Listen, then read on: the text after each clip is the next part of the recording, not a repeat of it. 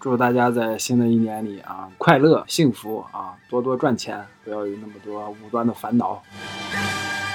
新的一年，希望大家想赚钱的能约会，想约会的能赚钱。林子在这里祝大家新年快乐，万寿无疆，永远不死。要新的一年，祝大家能够身体健康。如果现在状态特别不好的，能够恢复的稍微好一点。希望大家能够把2022年给大家的创伤全部都及时的抛在后面。如果他时常的回到2023年来骚扰你，那么你就对他说：“我操。”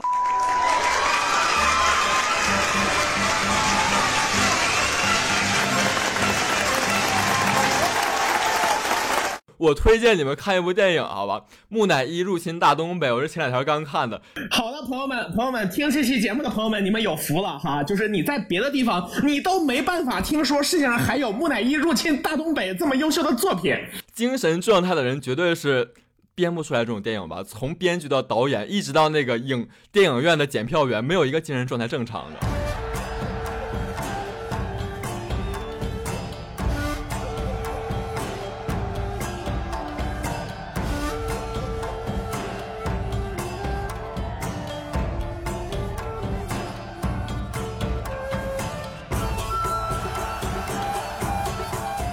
嗯，各位听众老爷们，大家好，欢迎收听本期的维猫评话，我是喵晨，我是林子，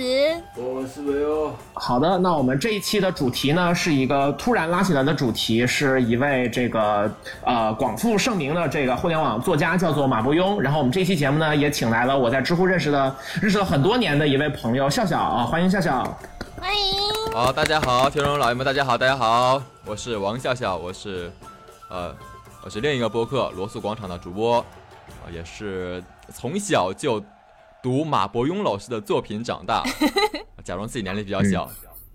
是的，就是差不多。我是从一三年开始玩知乎，然后在很早的时候就跟笑笑认识了。然后那个时候，呃，我们俩彼此的印象应该都是历史爱好者，然后我们就都很喜欢马亲王的一些作品。然后我最近想要录制关于马伯庸的节目的一个主要原因呢，是因为最近的桂林戏剧节，然后它的开幕的戏剧是《两京十五日》，也就是马伯庸前段时间的一部作品改编的这么一个舞台剧。这个舞台剧呢，具体怎么样，然后我等会儿再说。但总而言之言之，就是想到说，因为我们之前也做了关于风起陇西的节目，呃，那我也一直都很关注秦王的作品，就想着说，哎，那要不要录一期节目？然后就喊说，有没有人可以跟我一起来录这个节目呀？然后我们的呃播客罗素广场的核心主播笑笑同志就非常迅速的在我的朋友圈回复了，说我我我我我我我我我，然后我们就约到了这一期节目。呃，对，就是。人家明明是掷地有声的一个我，被你搞的就是有点嗯。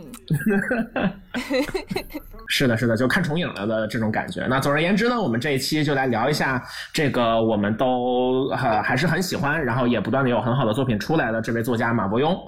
好的，那我我还是先就是跟大家比较简略的介绍一下吧。就是马伯庸是我在很早，我我我相信可能跟我们年纪差不多的朋友或多或少都看过他的一些在网上的短的作品，以及这两年他的书改编成的各种不同媒介的影视剧，然后包括电影，还有就是我刚刚说的舞台剧嘛。那他本人呢，呃，就是在早年间的时候，其实我们最早知道他，可能是因为他给看天下写专栏，然后在那个互联网上也算。算是就是写一些自己的东西，在零几年的时候写的一些呃小说呀，然后各种杂谈呀，其实就小有名气了。然后在我一三年开始玩知乎的时候呢，就很惊喜的发现说他原来在知乎上也写自己的东西，嗯，然后我们差不多都是在那段时间会对他有比较多的关注。呃，那现在的这段时间呢，就是就是他建诸我们的就是怎么讲，就是我们所看到的地方更多可能是他有新的作品又改编成，就是改编出来到。到了其他的媒介，然后就是拥有了更广的大众的知名度。然后同时呢，他自己也在不断的各种不同风格写作的摸索当中，呃，开始逐渐的专心开始写这种呃偏历史题材的现实主义叙事。嗯，这个方向又碰巧是我们几位主播都非常喜欢的这么个方向吧。所以说也算是现在他跟我们的视野的重合度算是越来越高了。嗯，那笑笑是什么时候开始就是成为马伯庸的粉丝的？首先我不太喜欢用粉丝这个词啊，我只能说我是他的一个呃关注者，但我确实很喜欢他。如果我人生中可以只用一次粉丝这个词的话，我觉得可以用在马伯庸身上。哇，呃这个评价有点很很高哎。哇哦，对对对，我我最早是从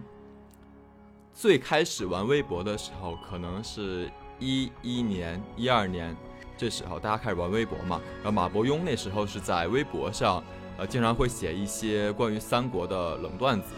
写冷笑话。对，可能那个时候最早接触哦，有个作家叫马伯庸，然后去读他的一些早年的小说，然后后来微博持续关注，当然后来就不用微博了。后来我玩知乎之后，呃，过了一段时间，马伯庸也在知乎上入住，然后开了账号，然后去写一些很奇妙的回答。呃，因为马伯庸他作为一个作家，他没有办法一直很高频次的去产出呃短篇、长篇很完整的小说嘛。那看他平时写的段子啊，还有一些回答，也能作为一种代偿吧。嗯。所以我们其实差不多都是就是在那个可能一一到一三年左右这个环境当中开始比较多的去看他的东西。我觉得其实他写的东西还挺符合就是那一段时间的互联网生态所需要的东西的。一个是我们回想起二零一一年左右，在微博其实是一个段子手时代，就那段时间所谓的段子和段子手这个概念被大家很广泛的接受。然后当然有很多就是给大家去享受的常规的笑话。然后亲王的笑话呢，一般来说有一个核心的特征，就是就是像刚刚刚笑笑所说的，就是非常冷。呃，这个冷呢，不光是说冷笑话那种冷，同时也有就是这个笑话需要明白其中的含义，需要你具备很多的冷知识，可能需要你对于某一个历史阶段的一些特征、某些人物比较特别的处境，对这样的一些东西有很多的了解，你才能够说完全的享受到他那个就是笑话里面的东西。可是就偏偏是这种东西本身是，就是它很有那种圈子里面那种圈地自萌的，让大家非常就是为之疯狂的那种那种号召力。所以其实当时就是在很多很多的段子当中，他的段子算是有点独树一帜的那种东西。然后亲王早期的很多作品呢，也会很喜欢去尝试着用戏仿的方式，呃，同时包括来自不同方向的那个就是内容。如果你现在去翻那个他的所有的创作，呃，就是合集的话，你会看到现在的一些作品很多都是我们前面所说的这种所谓的历史题材的故事，但在比较早先的时候，他所写出来的东西真的是什么类型的都有。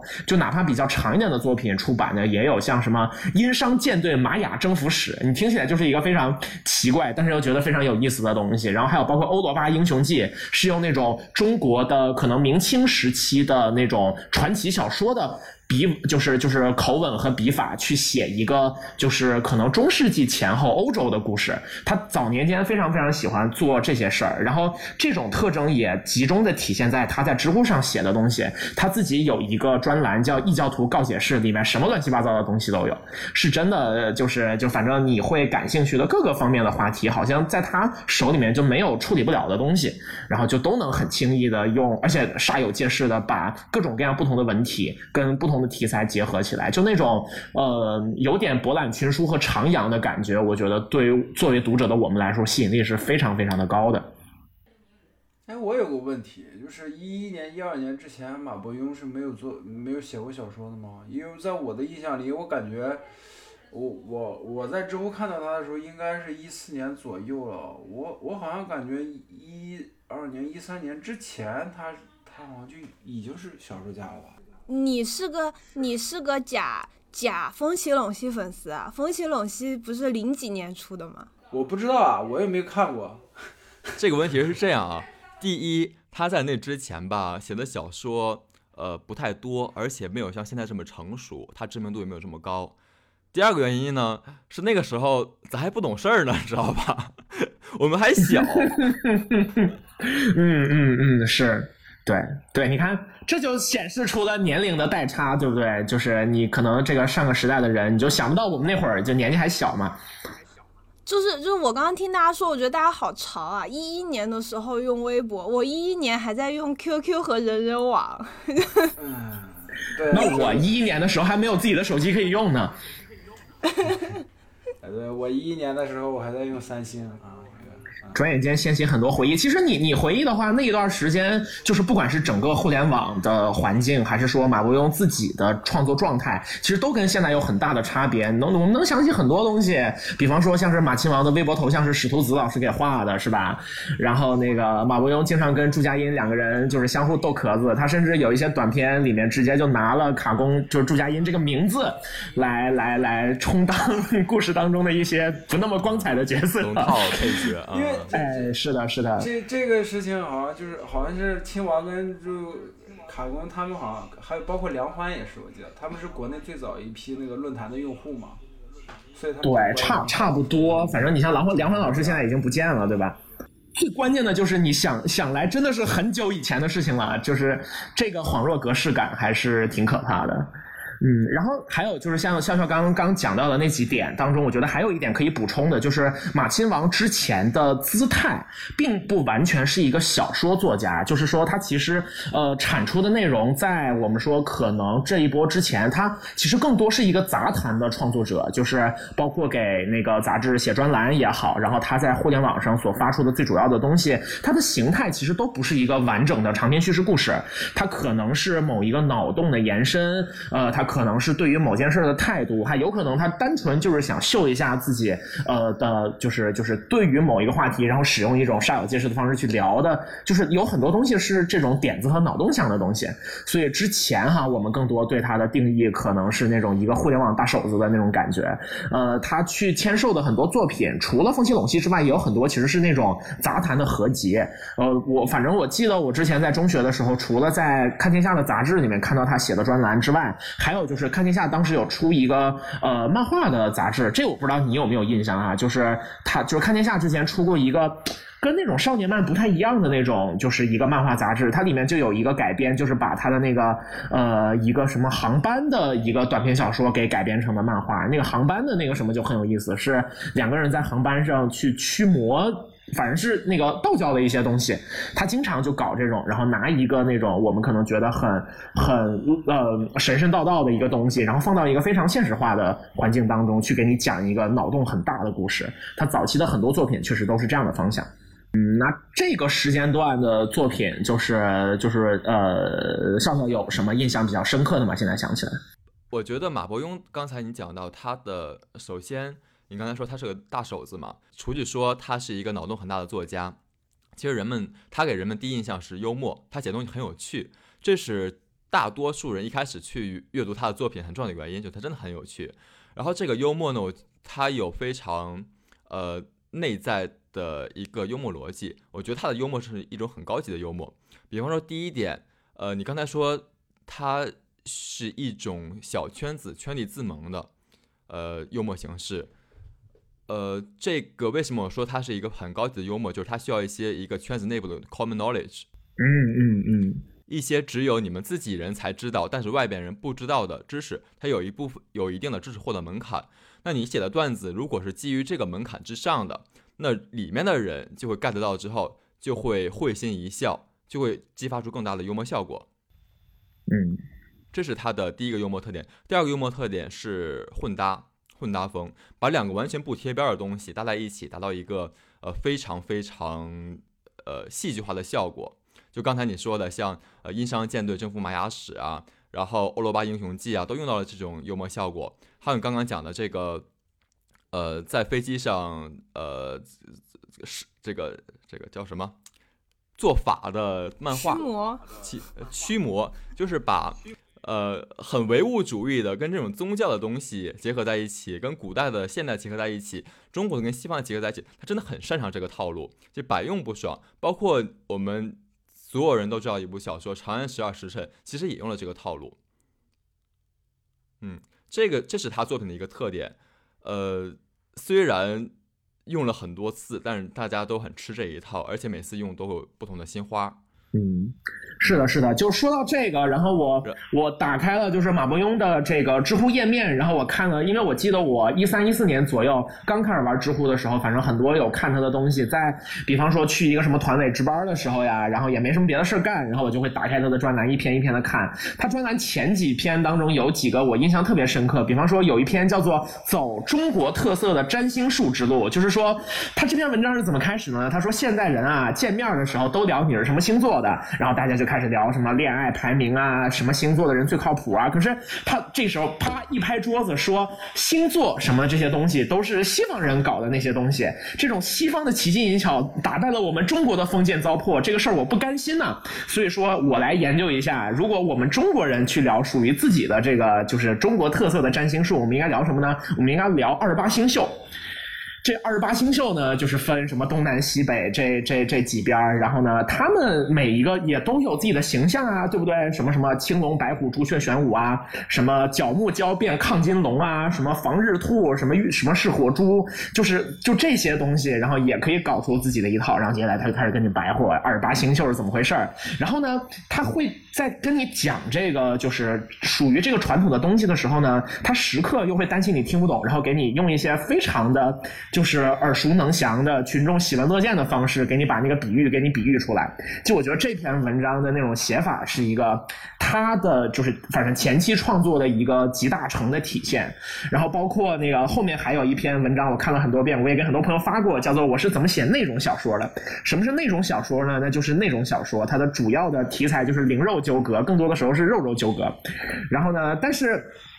但是因为有一些网站呢，你要是想当会员，你必须得自己先发一些东西过去。他想说，那我既然是一个写东西的人，我要不自己写一点？然后他就开始想说，这个，嗯，我要写一个玄幻，然后开始给玄幻做设定，做了一套非常精巧的设定，然后发现并没有就是插入这些肉肉情节的机会。然后接下来呢，又开始写商战，然后写商战写的挺好的，然后又发现好像也没有什么插入肉肉情节的机会。最后他决定写校园，写校园呢，写着写着变成了学长和学妹开始。研究这个定积分的上下限应该怎么变换，然后开始非常具体的跟你讲一些微积分的东西，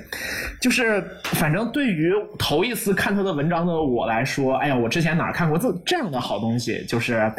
应该来说，我就是最早被这种呃，我们就是刚刚夏友所讲到的这个，包括拼贴，然后包括有趣，呃，以及对于这两个特征的这种出神入化的运用，被这个东西所吸引，然后就知道说，哎，马亲王写的东西是一个就是很好玩，然后我可以很认真的看一看，差不多最早就是这样成为了他的关注者，嗯。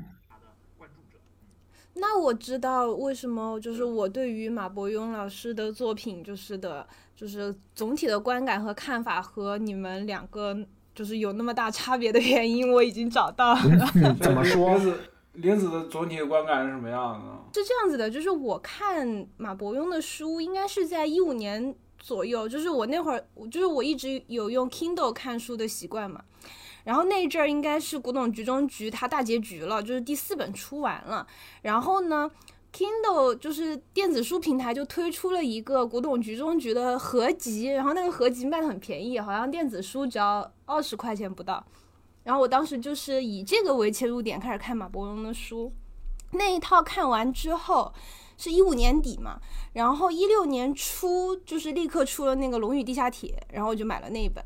然后紧接着是。一六年底的《长安十二时辰》，就是我就是以这三本、这三套书，然后作为我看马伯庸的主要的一个平台。然后因为我记不完知乎，然后微博我使用的也比较晚，就是其他的平台的所有的信息，就其实我几乎都没有获取到。那我对于呃对于马伯庸的所有 所有的认知，基本上就来自于这这三套书。所以就是我一直看以来看他的一个方式，就是都是就是。传统的一个读者对更接近传统的那种，对，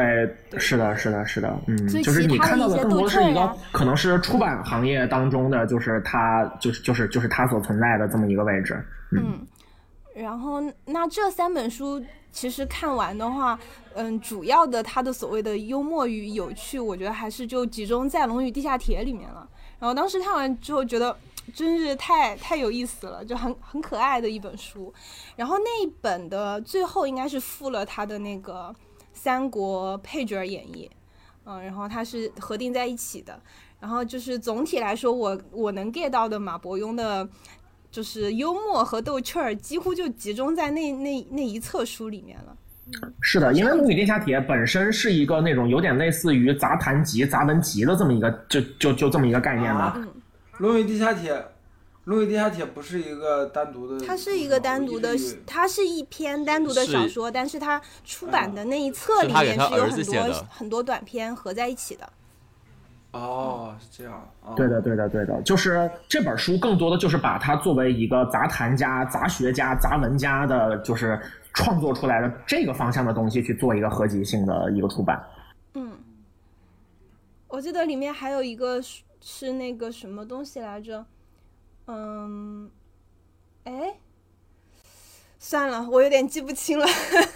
啊、没事儿，总之你先先回忆一下。嗯，就是有很多那种嗯杂谈性质的东西，然后一些什么重新去考证过去的一些什么东汉时代到底谁是卧底啊之类的，就是它会有一些很就是很有脑洞的考据，就是这些东西还蛮有趣的。但总体来说，对于一个就是特别是当我看《古董局中局》是我第一次知道马伯庸这个名字，那么这一套书对我的观感就是情节还不错，引人入胜，但是比例还挺一般，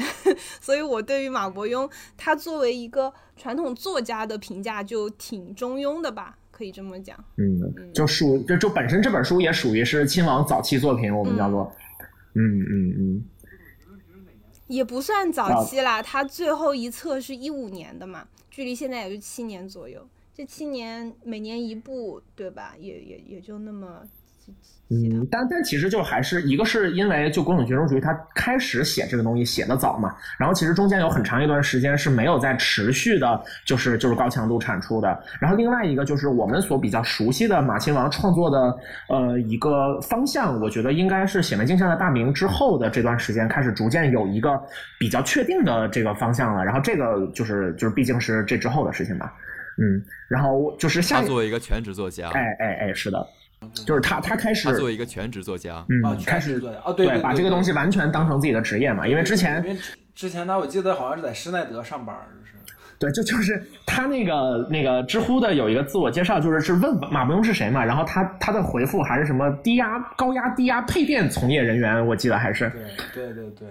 啊，施施耐德的施耐德好像是一个做电电灯的还是什么的企业，行，那就在我们往后面推进之前哈，我先补充一个，就是有一个梗呢，亲王自己已经不太愿意提了，但我们既然聊它，就是如果不聊这个梗呢，就是粉丝一一听了又知道说，哎，那你们聊它怎么能不聊这个呢？就咱还是提一下，就有一个梗叫祥瑞玉冕，祥瑞玉冕啊，祥瑞玉冕啊，我马上死了啊！对对，就是就是，咱还是得先强调一下，就是亲王本人对这个梗其实现在是有一定的反感的心态的，以说咱对咱就咱就不主动 Q 了，但是就不能说是反感了，可以说很讨厌了。他多对对强调过对。很多次，不喜欢大家提，嗯，对对对对对，就这个事儿，那个他也说过很多次，就是因为之前大家老说说，呃，其实本来是一个有点开玩笑性质，然后就是而且这个东西还是他自己发起的，就是 也呃，这个是不是？那那我那我不太我那我不太确定哈。就总而言之是，我之前看到是有一篇文章介绍是说那个就是这个这个他这作为一个作者，他不仅写的东西很有趣，他这个人也很有趣，他的人生也很有趣。他自己所写作的作品，然后不仅在中国大陆出版，然后在其他地方也有出版，但是反正跟他扯上关系的很多事儿呢，就都会倒霉。不是这个这个事情是这样的，这这我记得当时我记得当时马清华还专门的说过，说这个是他跟他一个朋友打赌，说互联网上的一个什么就是谣言的传播速度啊，就是就是，反正你你说什么大伙都信，是这个意思。对对对对，然后他自己就试验性的发了一个东西，结果大家就都开始刷祥瑞免，然后他他本来这个东西。本来这个东西印证了马亲王的说法，但是最后印证的他自己都烦了，所以他后来多多次的强调大家不要玩这个梗。我记得。对对，差不多，就是一三年之前吧，反正就是这个梗其实还挺火的。基本上亲王出现的地方，大家都都会刷祥瑞玉冕。这句话是什么意思呢？就是说那个我赶紧报个吉祥，希望这个糟糕的运气不要影响到我们身边这些人。但后来亲王就说说这个东西对于他作为一个作家的身份产生了影响，因为出版商跟广告商都因此产生了顾虑，就担心他这个运气不好，真会影响到就是对现实。当中的事情产生问题，然后就亲王本人也懵了，然后是他的粉丝也懵了，但是就就是然后亲王就说说那咱们今后还是尽量不要去主动的提这些事儿了。结果呢，就老有就是我们今天在哪儿都能见到的耿小鬼，就是他知道的这个事儿呢，然后他就会一直说，然后后来亲王就以比较硬的姿态，反正说了几遍，说这个梗建议大家以后是不要再提了，就是所以说这也算是这么一个插曲吧，也算是在那个 我们说可能是一一年开始，这个中国移动互联网那个从方兴未艾，然后到今天的这种很长一段时间当中的一个小小的插曲，也为那个就是上一个非常蓬勃然后乱七八糟的时代算是一个小小的注脚吧。自己完成了内循环，就是这个是我开始，对这个也要由我来终结啊！大家不要玩儿，就是不过不过可能与那会儿就是出版社众多而作家就是可能稍微弱势有关吧。现在的话，管你这些传闻，就是真有什么作家能，就是以知名的作家能出一本书，那出版社不得抢着要？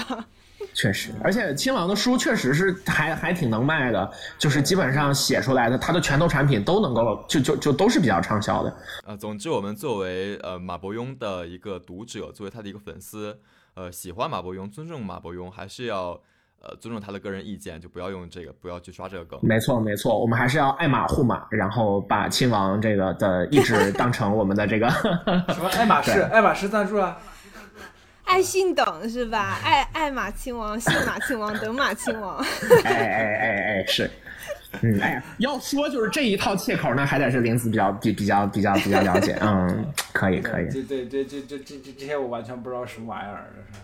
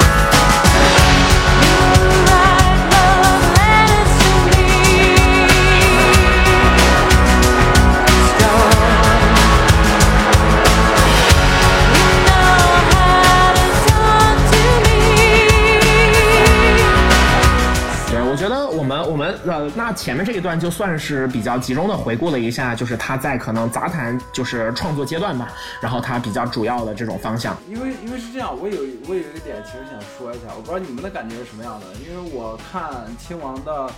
嗯，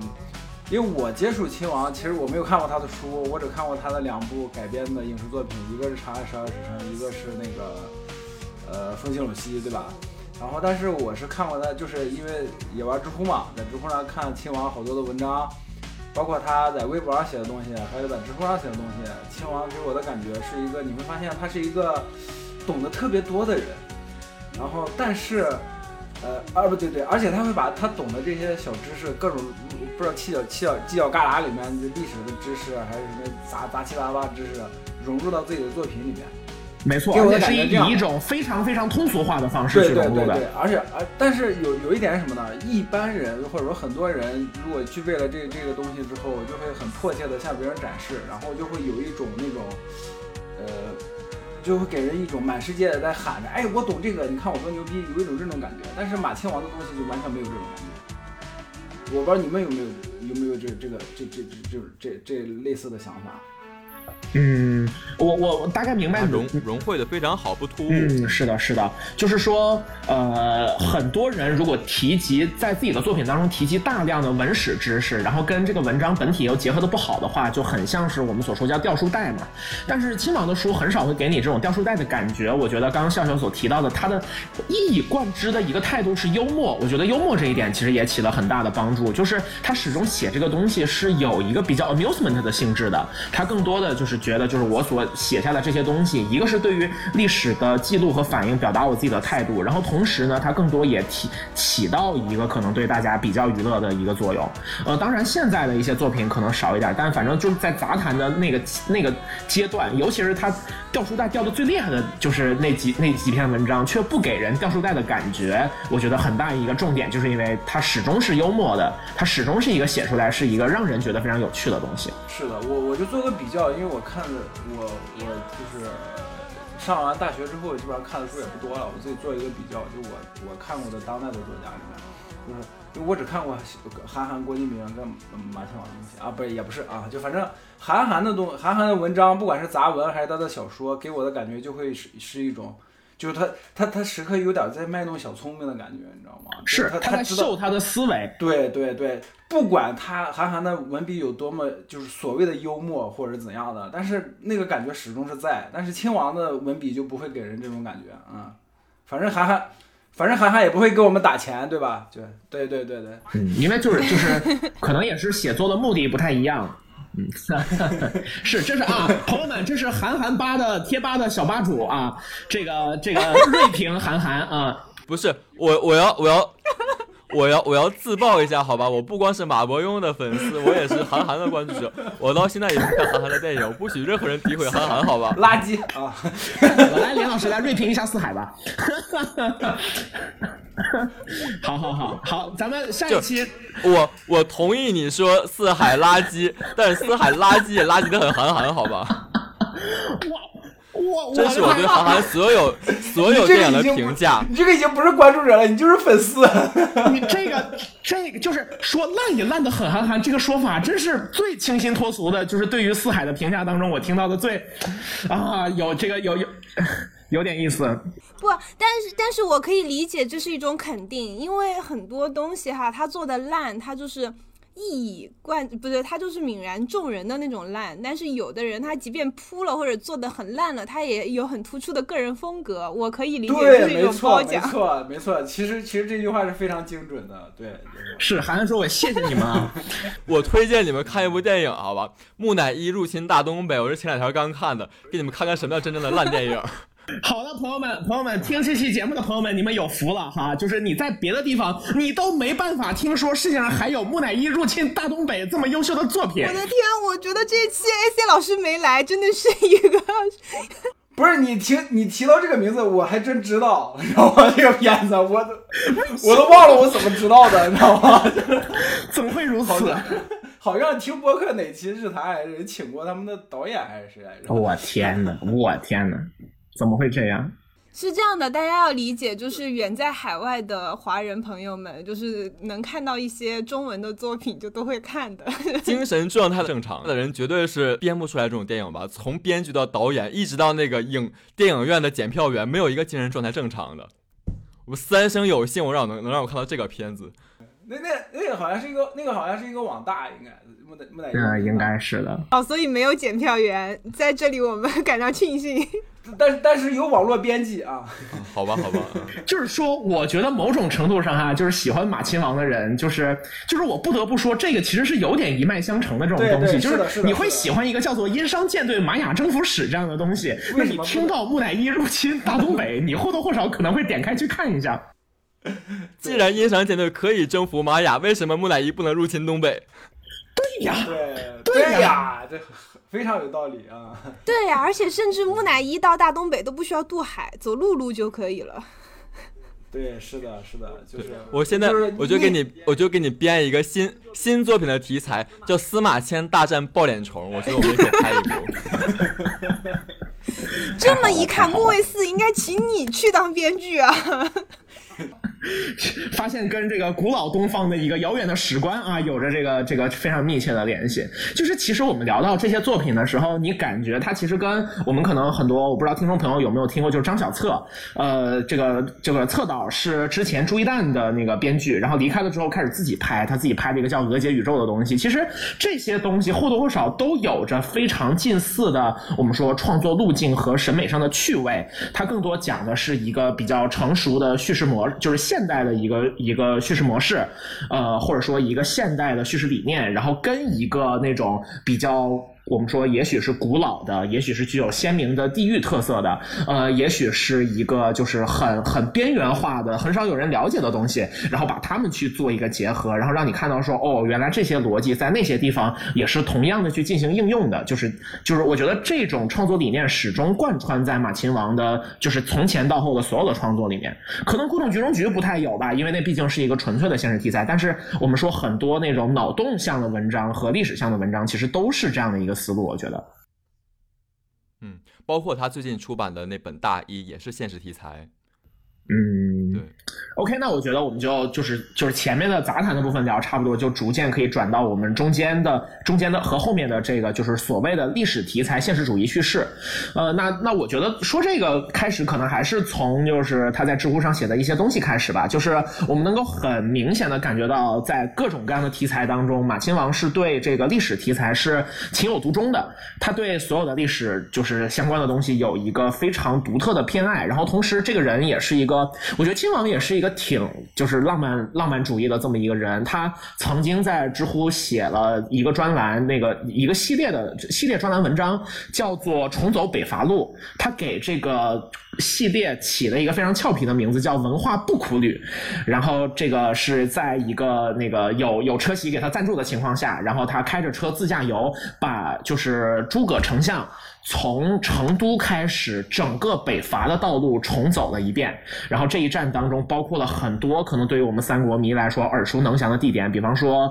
成都。我们知道成都到今天都有武侯区。我去过几趟武侯祠，就就完全是因为马亲王写过就是关于武侯祠的文章，然后他还推荐过武侯祠的一位解说叫李志老师，呃，就是推荐过他的解说。然后从成都开始，然后他开始往北走，呃，去比方说什么五丈原，然后去子。五谷去所有的这些地方，直到最后可能走到那个诸葛亮一生也没有抵达的终点吧。就是这一系列的文章当中，也很多的去，就是就是就是怎么说呢？因为北伐其实是一个。呃，熟悉我们节目以及熟悉三国历史的朋友可能都知道，是一个非常悲壮的过程。然后它既没有好的结果，然后也就其中也有很多令人扼腕的、令人悲叹的故事。嗯，但是就是在这个过程当中，马亲王一方面保持了这种就是有点悲壮和有点有点有点肃穆的这么一种呃文章的气质，但是他同时还是会在五丈原那个地方拍一张照片，是五丈原大药房。他会把这个这这个五丈原大药房的照片。给你放在这个文章里面，然后就是营造一种仍然是非常欠的这么一个姿态吧。我觉得就是以那一个他写这一系列文章的一个时间点吧，就不是说他自己创作的理念，而是说时间。呃，我们去观察，就是感觉他的创作在比较多的开始往历史的方向去去聚合。呃，他后面在做的很多事情，其实是在。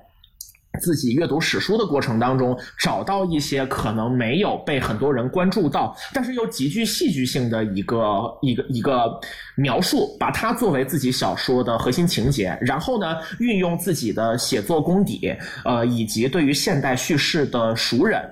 把这个很短的，但是也许可能是惊天一样的，呃，这种这种有很大冲击力的事情，扩写为一个很精彩的故事给我们去享受。我我其实我们说，其实这个东西在西方的通俗文学创作，以及包括现在好莱坞的很多创作当中，都是一个比较经常会用到的事儿事儿。我们说偏现实主义或者说偏现代视角的《达芬奇密码》就挺典型的，它里面提到了很多历史上发生的事儿，提圣殿骑士，提那个呃。基督教的事情，但是呢，他写的那些东西又不都就不见得都是真的。但总而言之呢，丹布朗是会给你一个非常精彩的、环环相扣、充满悬疑，然后又有着很厚重的这种历史背景，能够给你产生一个很强的情感冲击力的这么一个结局，然后给你做出这么一个故事。那呃，马亲王其实他后面我们说写的很多，你是小说也好，比方说那个本来是。呃，给《刺客信条》写的同人，然后后来扩写变成了《长安十二时辰》。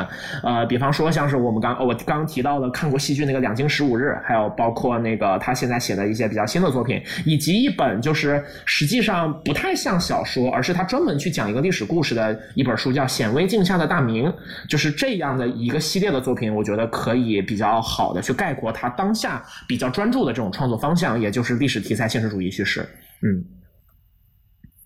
呃，那就这一块的书，就是笑笑，你有看过，就是哪一些印象比较深的？你觉得？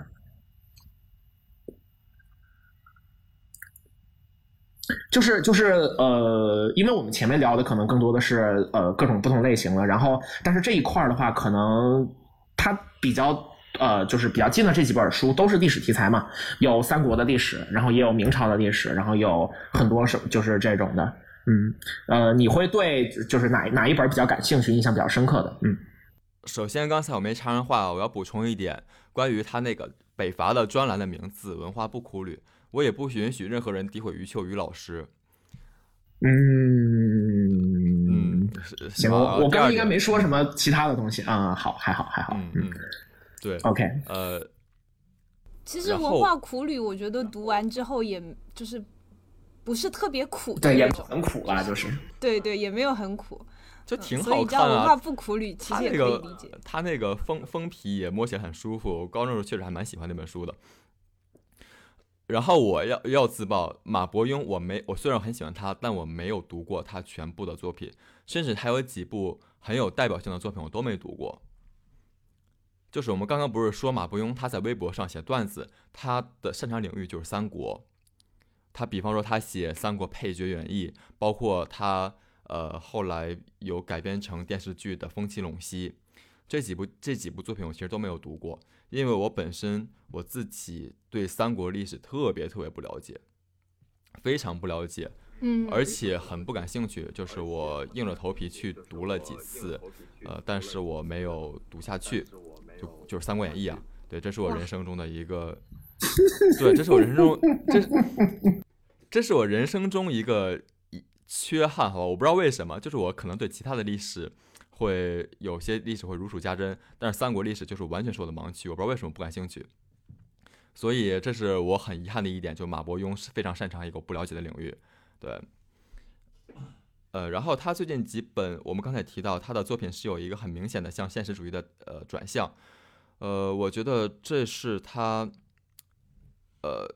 在整个作家中地位提升的一个表现，就是他不满足于做一个像之前年轻时候那么呃鬼扯、那么抖机灵的作家，他希望能阐述一些更严肃的题材，因为鬼扯真的很简单，你去这个随便的去混搭，然后只追求好玩儿，真的太简单了。比方说我们刚才说的木乃伊大战木乃伊入侵大东北，是吧？这个这个几流导演都可以拍出来，都可以写出这样的故事。呃，但是马伯庸显然是有更高的追求，他每一部的作品，就最近几年啊，都会有大量的考据。我们刚才说他转职做了全职作家，其实他大部分的时间并不是在呃创作。我之前也有看过他写一篇文一些文章啊，包括他上一些播客节目都有聊到，他绝大部分的时间都是用在读说考据上。他可能为了去研究那个时代某一个词是怎么说的，他要翻阅大量那个时代的报刊笔记，就为了确定一个词是怎么说的。那仅仅就创作收益而言，这种做法显然是得不偿失的。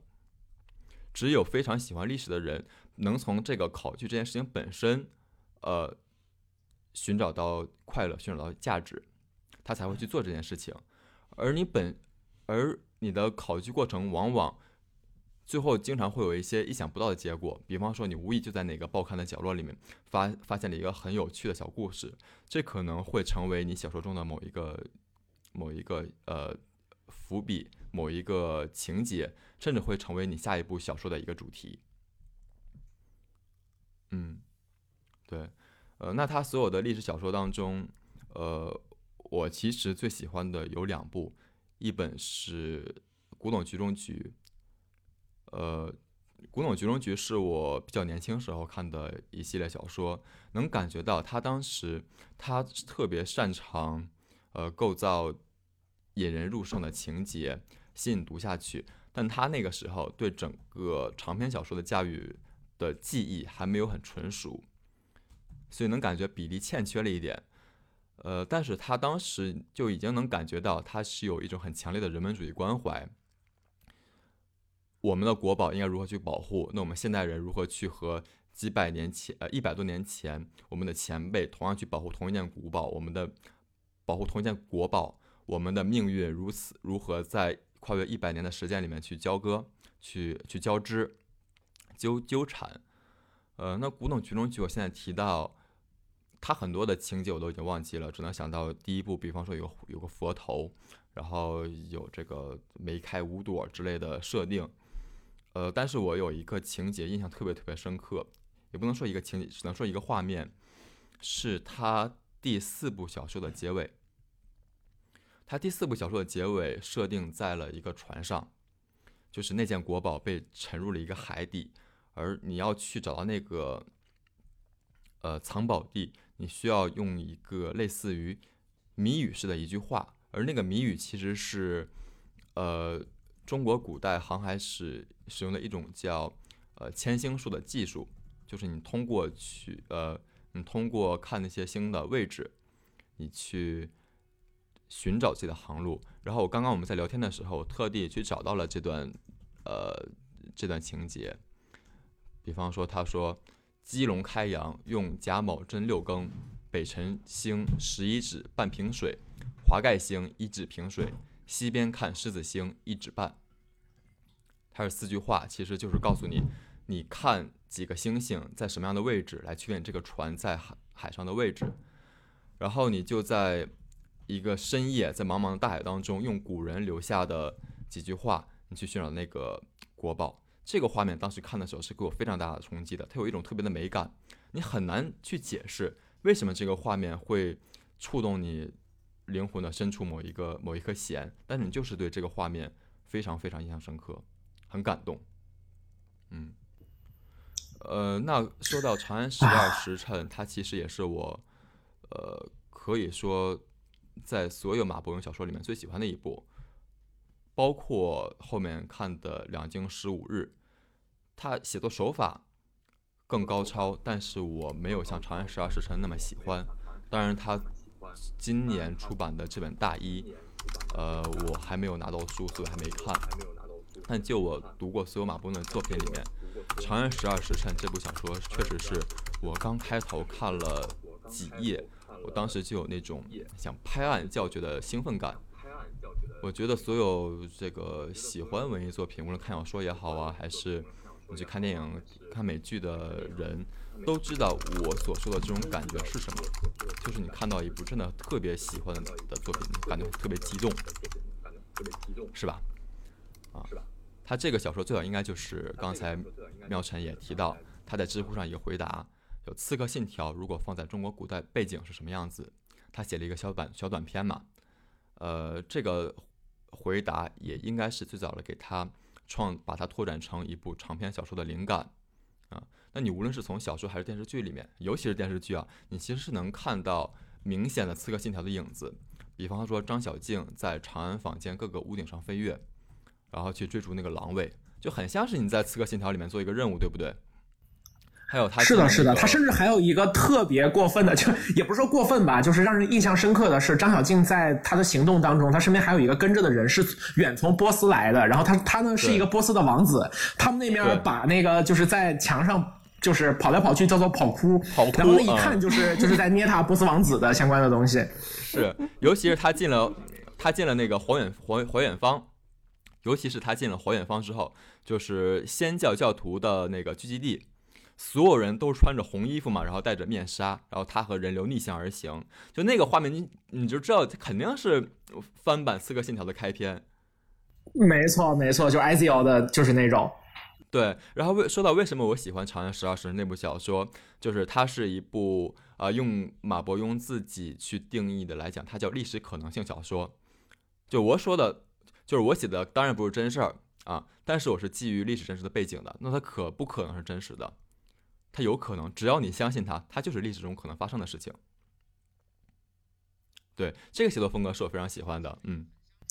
对，这其实也很像是我们之前节目做过那个《火凤燎原》嘛，对吧？大家讲到说历史上的这个赵云，可能并不真的是什么所谓的残兵组织的首席刺客，也并不是天生没有痛觉。但是赵云的确说，在他的就是一生的轨迹当中，哈，有一段时间他没有跟在刘备的身边，然后他自己在外面带兵。他带兵究竟在做一些什么？很可能并不是行军布阵的事情，而是这种刺杀的，有点类似特战的东西。就是他某一刻的赵云，可能真的在做跟梁云火非常相似的事情。这些东西呢，我们都没有办法确定，但是可这种单纯想象这种可能性，就可以带给我们这些历史爱好者一种那种无穷的趣味的韵味所在。这就是我最喜欢的这个导演陆陆遥说过的啊，相信相信的力量啊，嗯，对，相信相信的力量，这就很好。嗯，虽然是最拍的最不好的次，行，你这个时候你可以 Q 一下笑笑的句式，就是我绝不允许任何人诋毁陆阳。绝不允许任何人诋毁陆阳啊。这个 你要知道，我们人类是的，是的，是的，就我们嗯人啊，就我们人类文明发展了上万年、几千年，绝大绝大部分共同记忆都是消失在茫茫的历史长河当中。那我们今天能看到的史料，我们所已知的过去我们的前人留下记忆，其实相比于整个历史的画面，只是寥寥几笔，勾勒出的大概的形状，留下几根经纬线，定义它的坐标在哪里。那在经纬线之间留下的茫茫的黑暗，那些未知已经被遗忘掉的黑暗，其实就是作为你作为一个创作者，你去发挥的空间。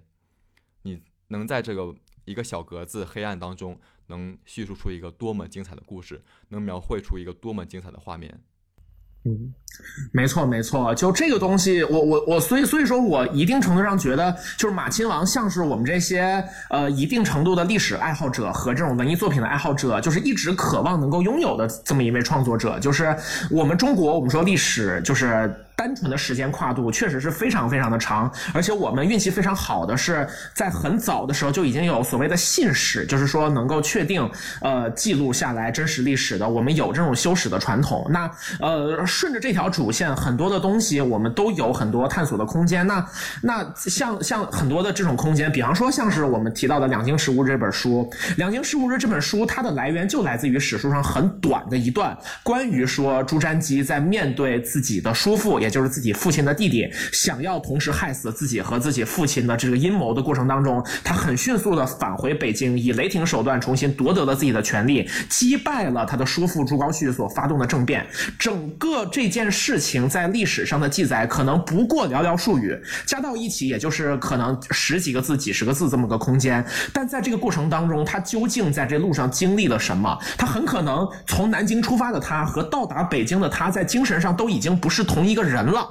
就是这些事儿的的的，就是都是拥有着它存在的空间的。而马伯庸就负责说，我从历史当中把这个东西摘出来，然后用我自己的历史考据的功力和我文学创造的功力，去给你复现整个的这个过程，来告诉你可能发生的这个故事会是一个什么样的版本。就像这样的东西，其实我们说也可以是，就是现在西方人去进行一些类似历史题材创作的时候，他会选取的呃这种视角。然后我们也可以说，就这个东西就是一个与我们的影视行业来说，是一个取之不尽、用之不用用之不竭的新 IP 的宝库。我们之前很多就是电视剧可能更多改编想到的是，比方说《唐传奇》啊，比方说像是很多东西，呃，像是三言二拍的这些东西，对吧？我们一想能想到很多什么错斩崔宁啊，什么醉打金枝呀，然后什么杜十娘怒沉百宝箱呀，其实很多故事是这样子。然后呢，你又要符合我们国家的大好形势，把三言二拍当中所有带颜色的部分都筛掉，那那这冯梦龙三本书一下子就砍掉一半了，恨不得得有。嗯，砍掉了百分之九十。冯梦龙，哎，就是就是。冯梦龙这个人可能都人都没了。哎，是，就跟那个就是《生活大爆炸》来到中国之后，哈沃的这个人物直接就没了，封就可能差不多是要搞一个双节真的吗出来。啊，没有，倒是没有，但是确实他前面几集，我估计他台词儿得得经历非常巨大就是分量的是个痛，快找，是，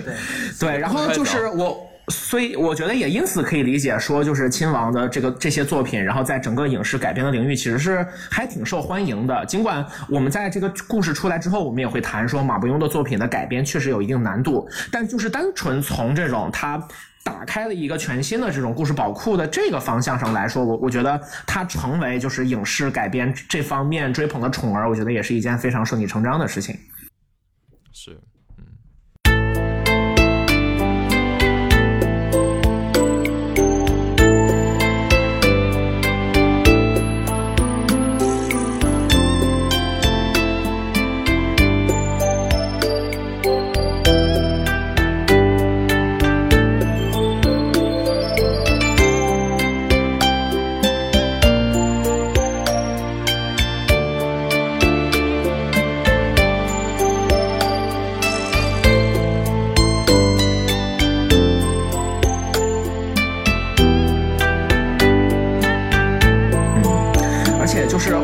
其实刚刚笑笑就是讲说《古董局中局》当中那一句话，然后他很平淡的这样子去叙述这一段，但是也在我心里面也产生了非常巨大的波澜。我上一次脑海就是有比较类似的这种感觉，来自于什么呢？其实来自于我出国之前有看一个电影叫做《敦煌》，这是一个中日合拍的电影，然后在这个电影当中就是出现了非常巨大的场面，就当时甚至尽管是日本人在拍，但是中国这方面给予了日本日方拍摄非常大的协助，甚至派出了我们解放军的骑兵队去帮助他去拍摄一些战争的场面。那这个电影本身呢，就是就是非常宏大，然后有非常刺激的场面，然后也有很漂亮的艺，就是很漂亮的公主，然后也有也有很凶残的反派，也就是西夏的那个就是皇帝李元昊。呃，但是实际上整个故事的来源就来自于从道士塔当中翻出的敦煌古卷，它其中出现了这么几句话，他说，呃，我是个汉人，我叫赵行德，我呢把所有所有的这些东西都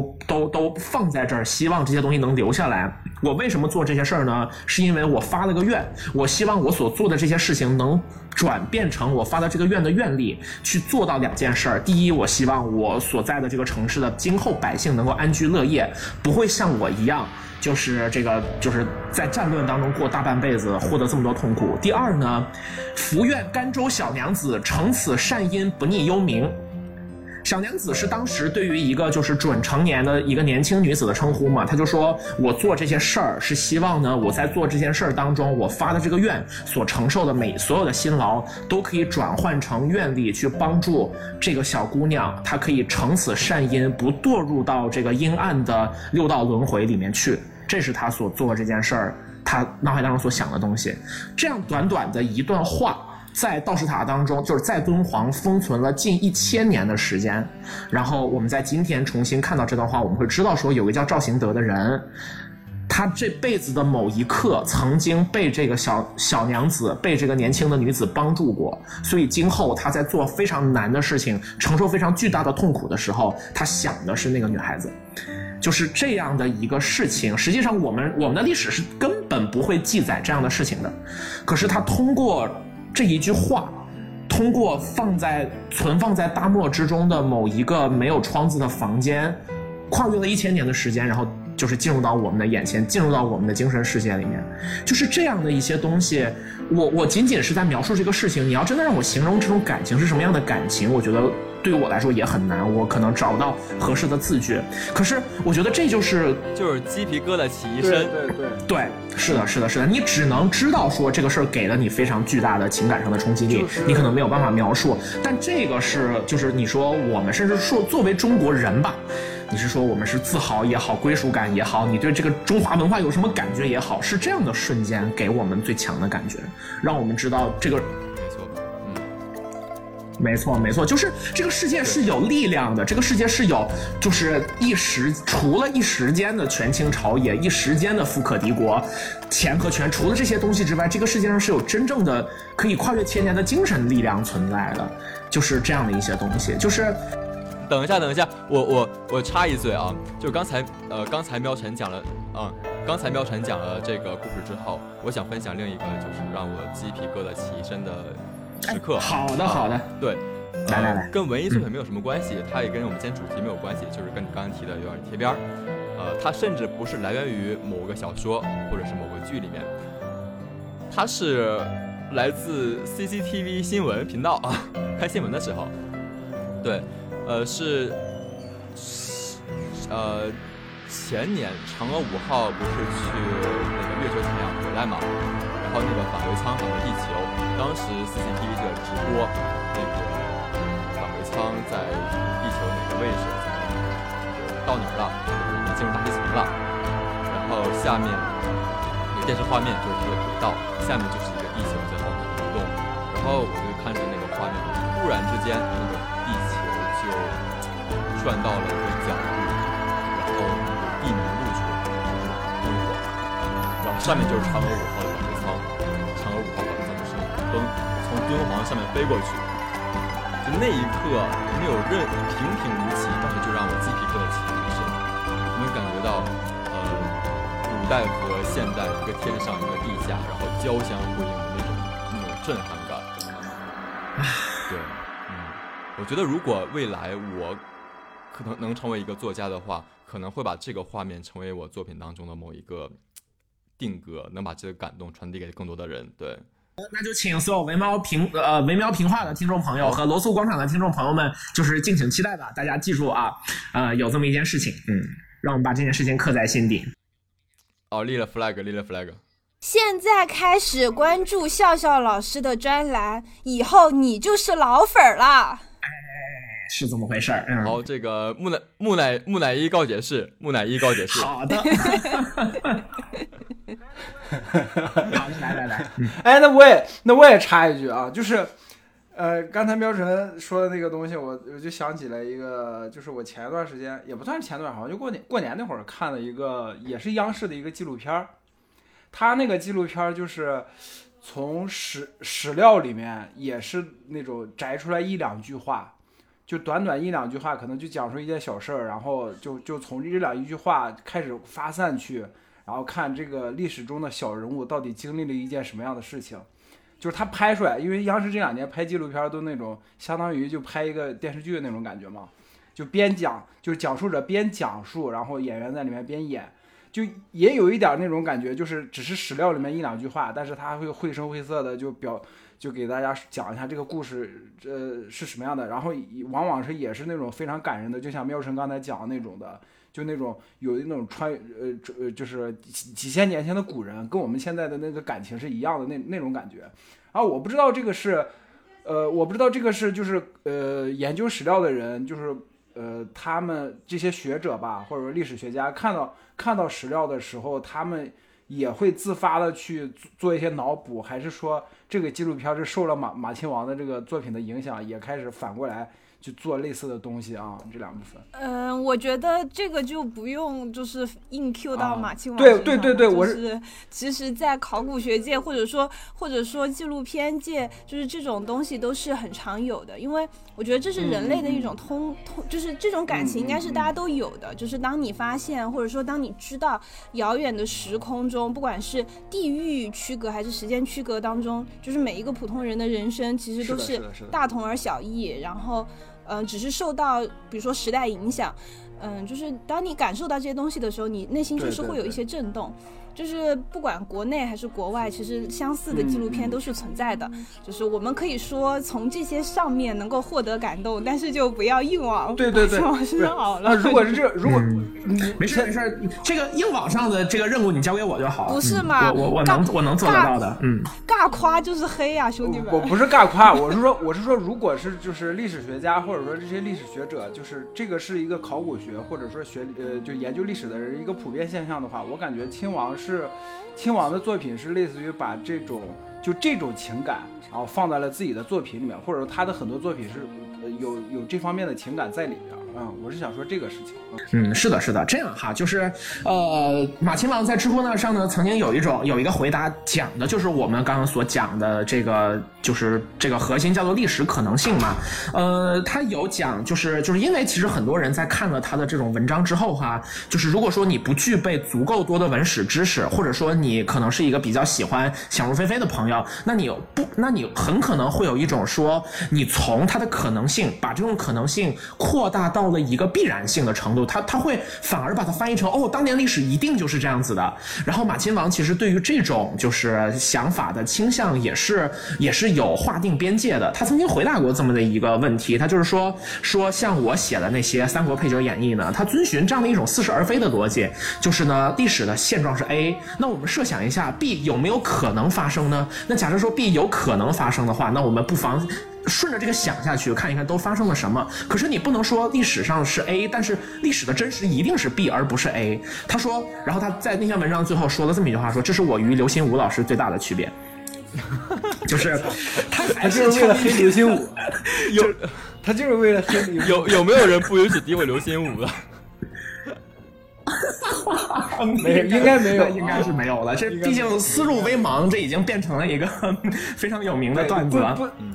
对，就不不诋毁《红楼梦》就行了啊！诋毁刘呃诋毁刘心武应该是我们就是。但是我们说回来哈，就是说马亲王的确，我们前面在讲说，他除了这种创作的方向比较固定的开始往这个历史的方向发力，呃，除此之外，他自己也有就是写作技巧上的进化。那除了就是布布局谋篇这个层面的东西，我觉得他对于这种历史就是就是历史可能性的书写当中，怎么样寻找坚实的情感内核这件事儿是越来越轻车熟路了。就是我们说《长安十二时辰》当中每一个人物所驱动他的那种情感，有很多已经是就是我觉得在给读者共情这件事儿上，已经比前面的作品要优秀很多了。比方说《陇山崔气》，我到今天都印象就就对这个情节印象非常深刻，就是他是一他他他。从小地方来到长安，但是他不得志，然后在最后用自己的命去帮助主角打开一扇门的时候，他完全活出了自己想要的那个、那个、那个状态、那个感觉。他一边赤手空拳的跟敌人战斗，一边高喊着“陇山崔气”，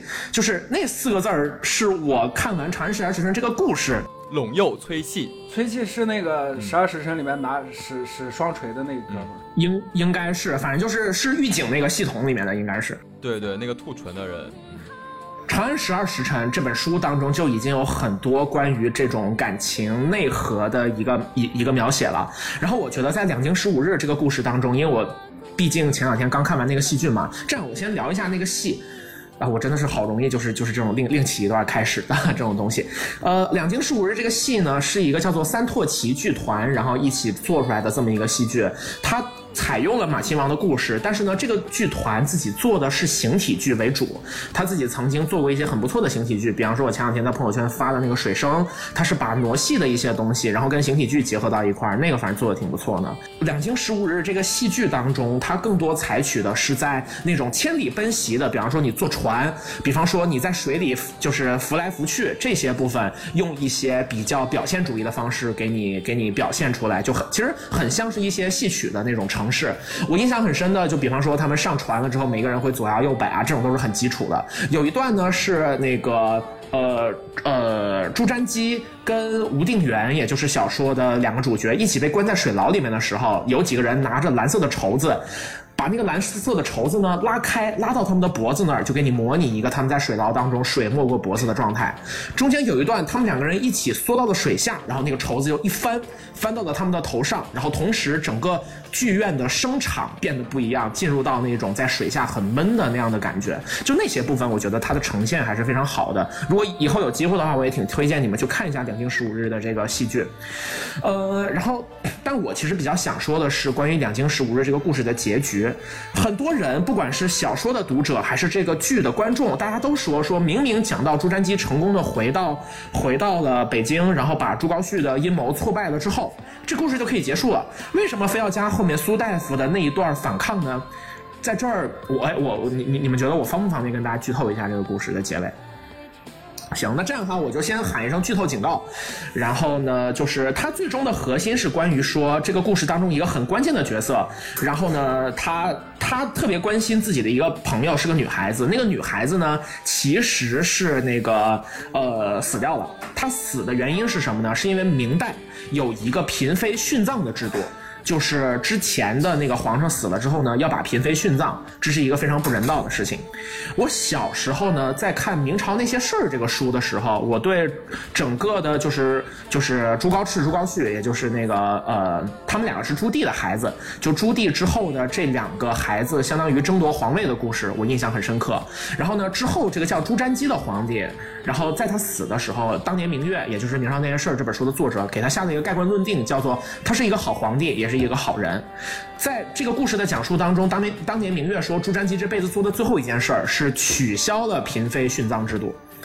然后说完这句话之后，他说：“朱瞻基这个人吧，他是个好皇帝，他同时也是个好人。”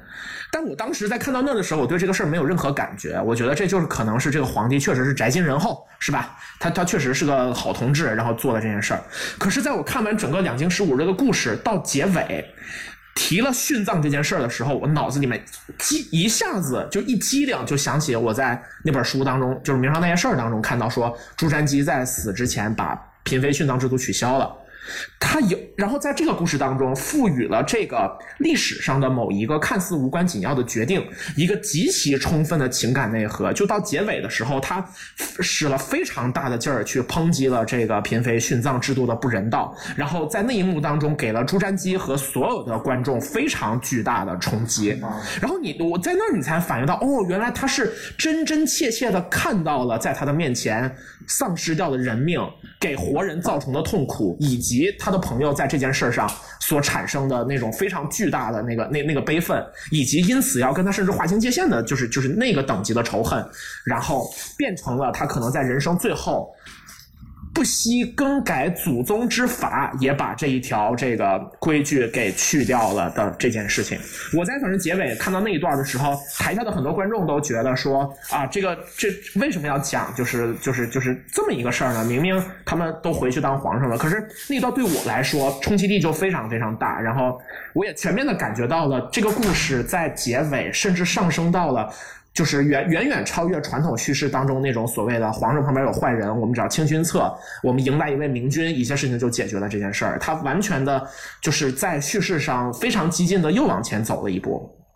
嗯，就说回来，就是我觉得马伯庸在寻找这种历史可能性的缝隙的过程当中，对于呃人物的情感把握和整个故事最后的情感内核的技巧，也是在不断攀升的。在两京十五日的结尾，我想那一幕，如果你真了解了解真实的历史，它会给你一个非常非常强的冲击。然后我觉得我们很喜欢马亲王的很重要的一点，也是他的内心是有这种雄浑和激荡的情感的，他有着对于我们说钱穆先生在故事。大纲里面所写到的，叫做对历史前辈的温情脉脉的敬意。他充分的理解每一个时代的人所面对的困境以及时代的局限性，然后把这些人面对困境的挣扎，呃，非常细致的描写出来。这使得他后面的作品就是让读者就越来越喜欢，是因为这些人物本身打动人心的能力也确实变得越来越强了。我觉得这一点是我在看他比较近的几个作品当中，就是我觉得非常值得夸赞的一点，就是亲王还是。懂的亲王是就是在这一块儿，你他不管对丞相的对诸葛丞相的感情，还是他对崔器的感情，还是他对就是死在殉葬制度之下的那些嫔妃的感情，这些东西和我们对于历史这个东西的热爱是本初同源的。嗯，这是一个我非常想阐述的东西。嗯，我我想我想补充两点，一个是。呃，你刚才说两京十五日最后那个结尾的时候，然后我想到那个十二时辰，十二时辰小说我没看过，但是十二时辰电视剧电视剧版我不知道跟小说是一一不一样。最后也最后他他在他在结尾的时候也有一个类似于那种，就是面跟唐，呃唐高宗嘛应该是，嗯啊唐玄宗对对对对唐玄宗跟唐玄宗当面对质的那种感呃这种情节，就是他。就是呃，亲王亲王亲王这这最近几年的作品给我一种感觉，就是他始终是有一种对抗在的，他对抗的是那种，你可以说是历史的洪流，或者说也可以说是时代的主流，他是有一个那种反叛的精神在的。对对对，然后他聚焦的就是一些时代里的小人物，他在面对这些洪流的时候，他心里面是怎么想的，或者说他是怎样？是他们往往是即将成为代价，或者已经成为过代价。对对对，就拒绝成为代价，或者说他们拒绝成为代价，然后拒绝成为代价之后，他们付出了什么？他们做出了什么样的努力来对抗这些东西？这个对抗，一个是这样对抗的情绪，然后另一个就是，另一个就是我不知道你们有没有这种感觉，就是因为亲王他应该是八零后作者吧，他是是吧是吧？就是他亲王这一代作者里面，呃，我自己我自己的一个一个观察或者我我自己的一个总结，他们这代人是受着呃日本动日本动漫的影响长大的。没错。呃我当时节目里面也提到，对，对对对，然后我当时看《长安十二时辰》，张小静这个张小静这个人物刚一出来的时候，然后我想到的是谁？就是我想到的是韩宇良，然后我想到的是坂田银时，还有那个还有那个那个谁，那个那个那个那个《浪客剑心》的作者呃翡翡翠剑心，我想到的是这些人物，就是八九十年代的日本动漫里面好多经典的这种经典这种套路。经典套路里的呃日漫主角这样这样的人，就是平时是那种吊儿郎当，可能嘴上也是那种啊、办事不牢的感觉，感觉这个人不靠谱，但是关键时刻他是那种力挽狂澜那种人。嗯，我感觉这一部分是在亲亲王的作品里面是有有影响的，或者说他受这个影响特别大的啊。我不知道你们是什么样的感觉啊，我就补充这两点。然后我想提一点，就是我们总说马伯庸的小说是，啊，我们总说马伯庸的小说是历史可能性小说，但是我们一定不要忽略他的小说是一个现代小说，它有一个非常坚固的现代内核。如果你想看历史小说，你怎么不去看三言二拍？你怎么不去看明朝小说？你为什么不去看唐传奇小说？那些小说确实跟我们现在的语言有一些差距，但把它翻译成白话文来说，把它翻译成白话文之后，你也不愿意看。为什么？因为那是古人的作品，和我们现在价值观不是很符。他们所倡导的，他们所关怀的，和我们其实是有一定差距的。我们为什么喜欢马伯庸的《长安十二时辰》？他的那个，呃，把它放在大唐盛世的背景之下，只不过是他的一个华丽的外衣。它内在是一个非常现代的故事，甚至是一个非常先进，它是一个美剧的故事，它是个美剧。嗯，就是它甚至里面都有杰曼汉苏这种美国演员，哎，对我们确实喜欢看，呃，我们引以为傲的大唐盛世是什么样子的，但是我们也想去看一个反恐的故事。那么把这个反恐的故事放在大唐不好吗？对不对？嗯，而且虽然是我们每个时代，嗯，作品的风格不一样，大家的取向不一样，但是作为人，人内在的情感跨越了千年是没有任何变化的。我们同样会害怕死亡，但是我们同样会去信奉一些东西，认为它比死亡更更为牢靠。我们去为愿意为那些东西而死，我们也会害怕别离，害怕朋友的离开。这些情感如何，呃，在千年之后依然去影响着我们内心？那马伯庸在这点上利用的是很好的，他把古代和现代用这么一个形式很有机的结合在了一起。嗯，对，就是我们其实大家都会想说，就是呃两件事儿，一个就是说，在面对古代的那种情况当中，实际上对于每一个具体要做某件事儿的人来说，你仍然面对的情况是一个我需要用哪些哪些条件去解决哪些哪些问题的这么一个过程。那抛去我们对于就是中国古代小说那些传奇的熟人感之外，就是你更多的去展现说一个人就是就是和你一样是一个普通人，他可能能力很强，但是他没有飞天遁地之能，然后他也没有办法，他也没有读心术，他怎么样在一个就是浩如烟海的人群、一个庞大的城市当中去把那一个有阴谋的家伙找出来？这件事儿本身是天然可以吸引所有的人的。然后同时呢，就是他就是马亲王作为现代人，然后他有一个现代的价值观，他会能够超越当时人的那种局限，去看出来说，就是哪些事情是合理的，哪些事情是不合理的。然后呢，很多人被一些时代的局限，被我们说封建框架的局限，然后不得不成为那些代价的同时，然后他会站在这些人的立场上去批判呃这些东西。就是在我们也可以看到，就是这样的一种创作思路，其实也是呃亲王现在已经就用的非常熟练了。我们可以很多的时候在他的作品当中看到这些内容，嗯。OK，那我觉得其实比较主要的内容，咱们的讨论也就差不多了。然后除此之外的话，可能就是我觉得马亲王，呃，他他是一个其实还挺高产的这种作家，他的创作精力还是比较旺盛的，不管是。比较主要的这种文体，还是说一些呃，他仍然保持着他杂感的更新，或者甚至是他给他儿子写的一些童话故事之类的。呃，那所就是就除此之外，我觉得其实背就是侧面上也可以看得出来，就是我们现代的这种就是就是我或者这么说吧，我们播客节目呢，其实之前也一直卯着劲儿想做一些关跟文学相关的东西，然后就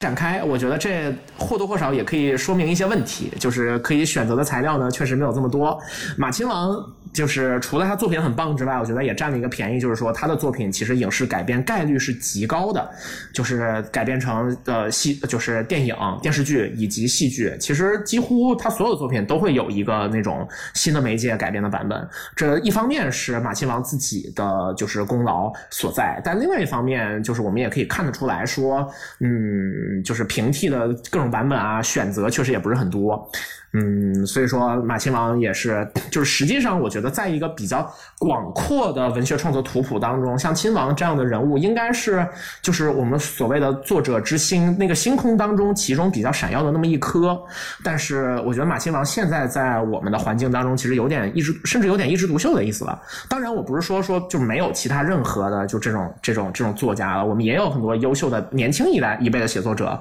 包括所谓的东北文艺复兴那一波人，班宇、双雪涛、郑直。包括就是去年声名鹊起的陈春成，呃，包括很多就是仍然在坚持着现代写作的东西。还有我朋友最近推荐我一本《潮汐图》，是用偏我白话的方言写作的，这些都很有意思。但整体来讲，就是不管是通俗文学，还是说就是呃更进一步的文学探索吧，我们能够看到的，就是能和亲王并肩作战的朋友，确实也是比较少。我觉得这也挺可惜的吧。嗯，就是希望本来中国就不是一个对于创作者很好的环境。嗯，嗯，没错没错，确实是这样。顶多嗯大多数人都是你衣食无忧了，然后暂时不用去考虑赚钱的问题了。那你自己有一些抱负，想有一些实现的个人价值，哦，那我去当个作家，去写些东西。然后很 luckily，你写东西有人看，OK，那你又可以说小有名气，甚至是声名鹊起，对吧？嗯，但是总体而言，我们这么悠久的历史，这么丰富的文化，你真的够写好多好多，太多可以写的了。嗯。是的，是的，嗯，但反正很可惜，就是我我觉得就是像像嗯。哦，就是前段时间很多人聊国产电影啊，就是国产电影有得聊它死没死，就是证明说这个这个市场至少之前变得非常庞大，然后很多人能靠此发家致富。我们是有一些去谈中国电影能走到哪一步的，就是空间和机会的。那文学这一块可能就更加艰难，就是你始终都没有到一个有讨论价值的程度，就是就是这是一个非常非常悲哀的现实吧。然后亲王在其中也可以说是有点，咱就不说，咱就不说为什么了啊，这大家都有数。是是是，咱就不 就不具体说了，就是打出四个 D 字，叫做懂得都懂，是吧？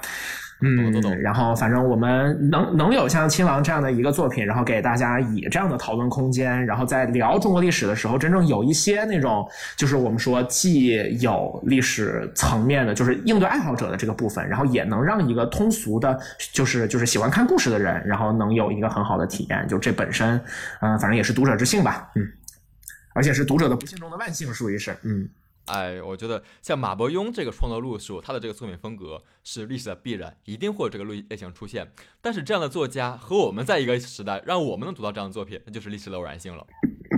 可以说的比我更狠一点。OK，那我觉得今天可能相关的内容主要就是这些了，呃，然后还是那也很推荐呢，我们呃播客的各位听众朋友们呢去尝试一下马伯庸的一些作品，然后尤其是如果你对历史题材比较感兴趣，那像我们今天所提到的呃《长安十二时辰》《两京十五日》，以及相比之下可能没那么偏叙事，更多在复现当时历史环境的书，叫做《显微镜下的大明》，呃，像所有的这些东西，然后其实如果你有兴趣的话，还是可以去尝试一下。呃，那最后就是感谢这个笑笑来给我们去做嘉宾，然后也欢迎大家支持笑笑的播客罗素广场。然后如果以后有什么比较感兴趣的，然后觉得想和我们一块聊的话题呢，然后也欢迎再次来我们这儿做客。嗯，好，谢谢大家，谢谢大家。好好推荐大家再去看那个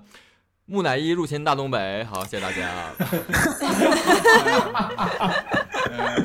绝世神片儿，哎木乃伊入侵大东北啊！是，就是等到我听完我们这期节目之后呢，就是可能马伯庸的《长安十二时辰》增加了三个阅读量，然后木乃伊入侵大东北增加了五十个点击量，嗯，对，特别棒。嗯，有可能是这样的情况。一句话黑了三个人，三个东西，不大大。家可以去听一下我播客最新一期节目，就知道为什么我去看了这部电影。嗯嗯嗯。打个小广告。好的，那以上应该就是本期节目的全部内容了。那感谢各位听众老爷们的收听，我们下期再见，拜拜。谢谢，拜拜，拜拜。拜拜好的，本期节目就到这里，感谢大家收听。喜欢的朋友不要忘记点赞、收藏、关注“维喵评话”电台，荔枝、网易云、喜马拉雅以及 Podcast 和 Castbox 同步更新。微博、B 站搜索关注“维喵评话”即可收看精彩幕后花絮及主播日常，也可以进入爱发电网站搜索并助力“维喵评话”。我们感谢每一位粉丝的支持与期待。维喵评话说点有意思的事儿，我们下期再见，See ya。